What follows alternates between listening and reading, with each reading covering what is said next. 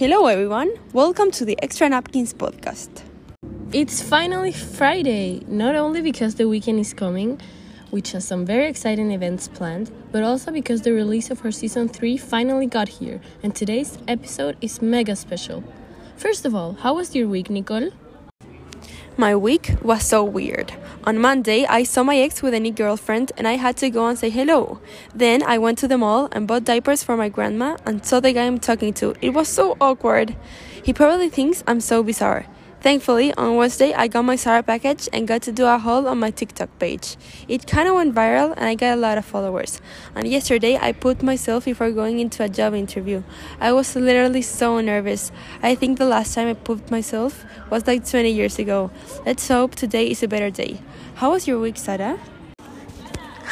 Looks like your week was a pretty funny one. My week was just crazy. I can't believe some things that happened. Everything was going great until Tuesday. I got home so freaking tired and just wanted to have a long nap in my bed. But when I opened the door, I saw that Guido, my parrot for everyone that doesn't know already, was li- lying flat on his cage. I tried everything to wake him up. Gave him CPR, mouth to mouth breathing, and a bath, but still no response from him. I honestly didn't have the energy to take him to the bed, so I assumed he's dead and decided to bury him on my backyard. Everything was going well, I guess, Ha, I don't know if great is the best way to describe your parrot's death, but you get it. All of a sudden, he decides to scream. He was alive! And he scared the hell out of me. It was like Condorito. I fell to my booty and got the soil all over me. It was chaotic. But at least Guido got out healthy and alive. Damn, that's tough. Thank God he's alive. Well, let's get into it, shall we? In today's episode, we will be talking about the mystery of La Rubia de Kennedy. Who's La Rubia de Kennedy? You may ask yourself. Why are we talking about a blonde woman in the weirdest country on this planet?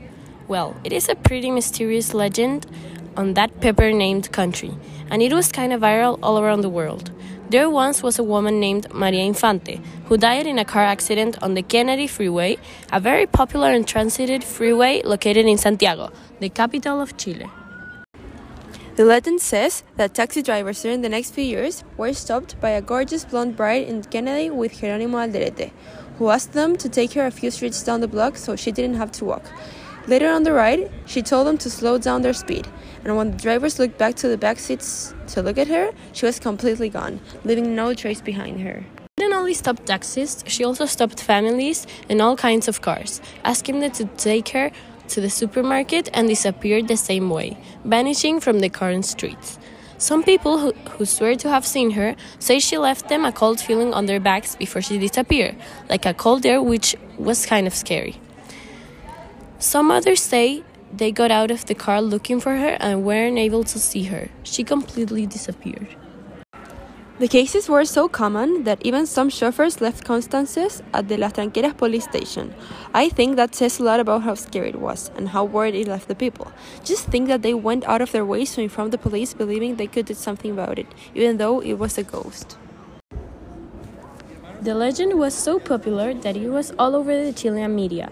It even got its own movie, whose protagonist was Carolina Fadic. It was released on October 26th of 1995, on your birthday, Nicole. Now we have two reasons to celebrate on that day. yes! About what really happened, our theory is that when she was killed, she in fact stayed in those avenues hunting the people who passed by. Maybe. While the ghost was real and did in fact haunt the drivers, many of them said they saw her just to be interviewed on TV, get some money for their fake stories, or think they're special. But where is she now? Why did she stop? We believe that after haunting so many people for so many years and getting so famous and noticed all along Chile, she didn't want to continue her daily activities and finally decided that her destiny was death and she had to follow it. Maybe it took her too long because she couldn't accept the way she died because it was so tragic. So, what do you guys think happened to her? Was she even real? Did she move to another city? Please let us know in the comments. Thank you all for joining us on another episode of Unsolved Mysteries on this new season. Don't forget to leave us a 5 star below and follow us on our Instagram. See you next week. Bye!